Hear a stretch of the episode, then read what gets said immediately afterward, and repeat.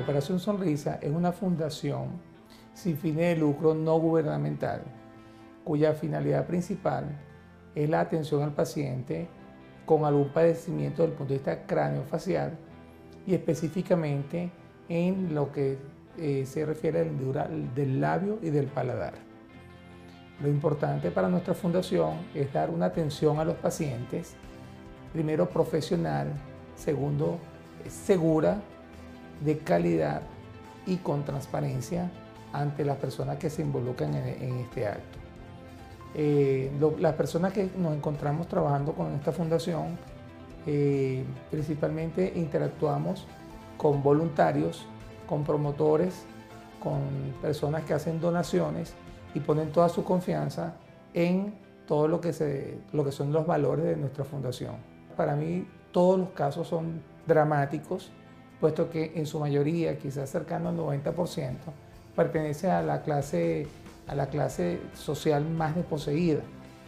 Y entonces tú vas a observar eh, niños que no tienen padres, niños que lo llevan vecinos, niños que lo llevan los tíos, etcétera, etcétera. Y lo que más nos mm, lleva a trabajar en forma voluntaria, desinteresada,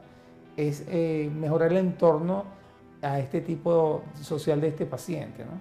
Al impactar sobre uno, impactamos sobre un grupo gigante de personas alrededor de la familia, de su comunidad, de su colegio y de su capacidad de desarrollarse eh, plenamente en nuestra sociedad. Y sobre todo algo importante, los padres se integran mucho, el padre varón, el papá,